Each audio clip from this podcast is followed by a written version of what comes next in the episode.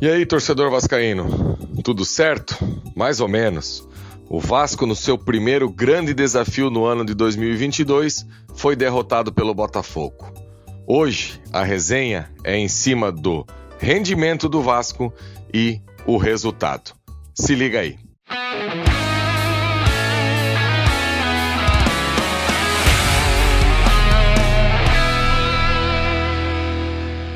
Salve torcedor vascaíno, Jean Faísca na área. Nossa resenha hoje aqui no seu Avecast, no nosso encontro semanal, é sobre a partida entre Vasco e Botafogo no último domingo. Eu acredito que o torcedor do Vasco, na sua grande maioria, obviamente, ficou muito chateado com o resultado. Esse revés aí não estava nas contas do torcedor vascaíno, principalmente por tudo aquilo que o Vasco já tinha apresentado no início desse campeonato estadual.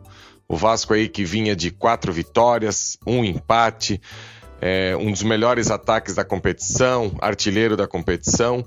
E logo de cara, no seu primeiro grande confronto, numa equipe de camisa, um clássico estadual, o Vasco aí teve o seu primeiro revés.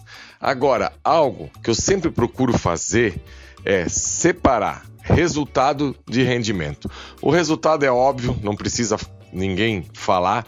Todo mundo sabe que foi horrível, até porque o Vasco sai da liderança e vem para o quarto lugar.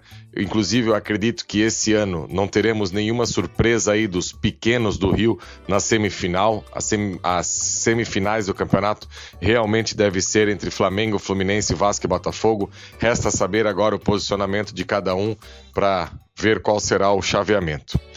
E quando se fala de rendimento, eu confesso a vocês que o Vasco fez um primeiro tempo abaixo daquilo que a gente imaginava, um primeiro tempo de uma equipe muito lenta, uma equipe muito engessada. E quem acompanhou o pré-jogo no nosso canal Atenção Vascaínos sabia da apreensão que eu estava de observar como que essa equipe poderia atuar, principalmente pela questão das duas laterais. O Vasco com dois laterais veteranos, ambos com 35 anos e que não tem mais no apoio as suas principais virtudes. Então, eu imaginei até que pelo lado direito o Juninho poderia, em determinado momento, ocupar aquele espaço, e não foi o que aconteceu. Foi um primeiro tempo de uma equipe engessada, num primeiro tempo de uma equipe que a principal jogada sempre era o PEC, acionado a todo momento, só pela esquerda, só pela esquerda, e o lado direito do Vasco foi nulo. O Matheus Nazário, que não tem essa característica de profundidade, não é um jogador de drible, não é um jogador que parte para cima. O Léo Matos, a única vez que foi no primeiro tempo, acabou ainda levando a bola nas costas e o gol do Botafogo acabou saindo por ali. Então era uma tragédia, entre aspas, anunciada. Agora, o técnico Zé Ricardo iria fazer o quê? O único lateral direito é, disponível para esse jogo era o Léo Matos, teria que ser uma improvisação. E pelo lado esquerdo, o Riquelme, segundo o próprio Zé Ricardo, precisa se empenhar um pouco mais, entregar um pouco mais nos treinamentos. E o tempo que o Riquelme ficou em jogo prova que não é o Riquelme que todos nós imaginamos. É um Riquelme ainda que deixa a desejar em muitos quesitos.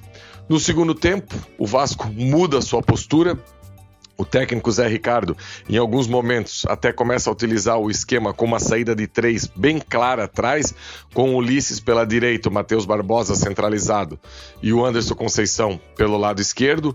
Lá na frente, ele acaba colocando três atacantes: Figueiredo, Getúlio e o Raniel por dentro, e o Nenê tentando a, as armações da jogada.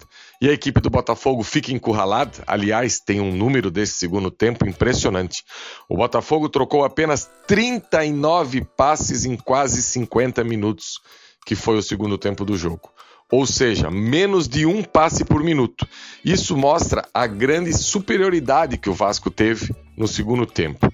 Agora, esse tipo de postura não basta no segundo tempo, porque equipes de Série B, que é o principal objetivo do Vasco no ano, vão atuar muitas vezes da forma que foi esse Botafogo, que é uma equipe que faz um gol num contra-ataque, como foi o do Botafogo, ou então um gol numa bola parada e depois, nessa nova expressão aí que todo mundo usa no futebol, coloca o ônibus na frente da área e fica muito difícil de furar esse bloqueio. E o Vasco precisa ainda, e ficou claro no último domingo, de algumas peças que possam ser úteis para esse tipo de jogo. E como é que você fura um bloqueio? Um bloqueio você fura com drible ou com uma enfiada de bola. Como o Botafogo estava muito compactada, inclusive o técnico Lúcio Flávio acabou terminando o jogo com três volantes de origem mesmo, de marcação, o drible é fundamental. E hoje a gente observa nesse elenco do Vasco uma carência muito grande de jogador com drible. Eu diria que dos 11 titulares é, do último final de semana, com característica de drible, de partir para cima, o Juninho, que está muito longe da área do adversário. Eu acho que o técnico Zé Ricardo, inclusive, para esse jogador, poderia utilizar alguns mecanismos que, para durante o jogo, ele fique mais perto da área do adversário. E o próprio Gabriel Peck o Nenê é o craque do time, é a referência, é o diferenciado, mas não é um jogador de drible, é um jogador mais de passe, um jogador que pode achar um companheiro na cara do gol, muito bom na bola parada, bom na finalização, mas não tem essa característica aí que o Vasco precisa nesse momento. E o Zé Ricardo, mais uma vez, na coletiva, não esconde, não fica contando história, não tem medo de se posicionar e já deixou claro que precisa de um atacante de velocidade para dividir a responsabilidade com o Gabriel Peck. Hoje no elenco, além do Gabriel Peck, temos o John Sanches, que com certeza está muito abaixo de tudo aquilo que a gente pode imaginar. E um jogador que mais uma vez foi utilizado pelo lado do campo foi o Figueiredo, que quem sabe, ano passado, todos nós batemos nessa tecla, inclusive eu fui um que esse ano, durante a Copa São Paulo, deixei clara a minha preferência de ver o Figueiredo pelo meio, mas em jogos específicos eu acho que o Figueiredo pode ajudar. Não pode ser o titular, não pode ser o cara que, ah, não precisa contratar porque o Figueiredo está ali. Longe disso. O Vasco precisa ir ao mercado para buscar esse atacante. E preferencialmente, é algo que eu não vi ninguém falando ainda, tem que ser um atacante de velocidade com o pé direito. O Vasco tem muito jogador já do meio para frente aí utilizando o pé esquerdo. Hoje, na linha à frente dos dois volantes, os três são canhotos: Nenê, Bruno Nazário e Peck. Então eu vejo que o Bruno Nazário não dá para executar essa função quando o lateral não for altamente ofensivo. Claro que no último domingo o Vasco foi prejudicado pela ausência aí do Everton, o Everton que é um lateral mais ofensivo, mas mesmo assim, eu acho que a dobradinha pelo lado direito tem que ser de jogadores mais rápidos, que buscam mais o fundo, até para colocar o Raniel no jogo. Porque a partir da hora que essa bola não chega no fundo, basta a gente observar até agora o, o, o, o posicionamento do Raniel. Ele tem muita dificuldade se for para ele vir buscar a bola lá atrás e vir com ela. Então eu acho que a partir da hora que o Vasco gerar mais jogo é, pelos lados do campo, melhora inclusive para o Raniel. E esse jogador precisa chegar o quanto antes porque segundo o próprio Zé Ricardo, ele queria já para o jogo do dia 2 de março contra a Ferroviária, que é a Copa do Brasil, que é uma competição com muita visibilidade e principalmente para esse momento delicado que vive o Vasco, uma competição que Passando de fase, o Vasco já coloca quase uma milha no bolso. E isso é fundamental para uma equipe que tem tantas dificuldades financeiras e qual essa equipe do Vasco tem. E para encerrar hoje aqui o nosso AVCast, queria dar uma palavrinha também sobre a SAF.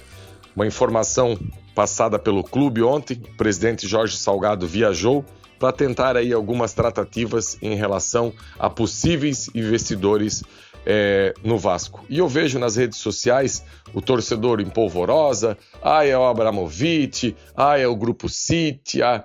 O que o torcedor do Vasco precisa ter bem claro é que para ter sucesso não vai precisar ser o Abramovich, não vai precisar ser o Grupo City ou esses mais falados. Daqui a pouco pode ser até um grupo novo, um grupo ainda que nem invista tão pesado no futebol, um grupo que ainda não tenha tanta visibilidade no futebol.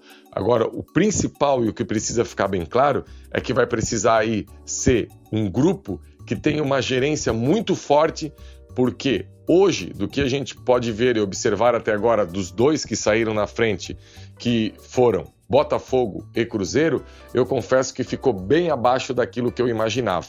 Eu acho que o Vasco, pelo valor do mercado, pela, pela abrangência nacional que tem o Vasco, tem tudo para ser a principal transação aí no mundo da SAF no futebol brasileiro. Ontem, inclusive, surgiu a informação do grupo City, que já estaria bem adiantado aí com o Bahia. Então, eu acredito que o Vasco tem que ser a referência, o topo, o principal. É uma torcida nacional, tem muito a ser explorado e até aquele torcedor que ainda não está muito favorável à SAF, a partir da hora que ele observar a credibilidade, o clube entrando no eixo, eu acredito que a grande maioria vai torcer muito para que isso dê certo e o Vasco possa sair desse momento que não é dias, não é meses, não são anos, são duas décadas com um respiro no ano de 2011, um respiro daquilo que a gente imagina um Vasco ser protagonista no futebol brasileiro. Valeu, galera! Um abraço, espero que tenham gostado. Sigam a gente aí nas redes sociais, o arroba avascaínos, o arroba 1 É sempre um prazer estar aqui falando para você sobre as coisas do Clube de Regatas Vasco da Gama. Até o próximo encontro, até a próxima semana. Um abraço.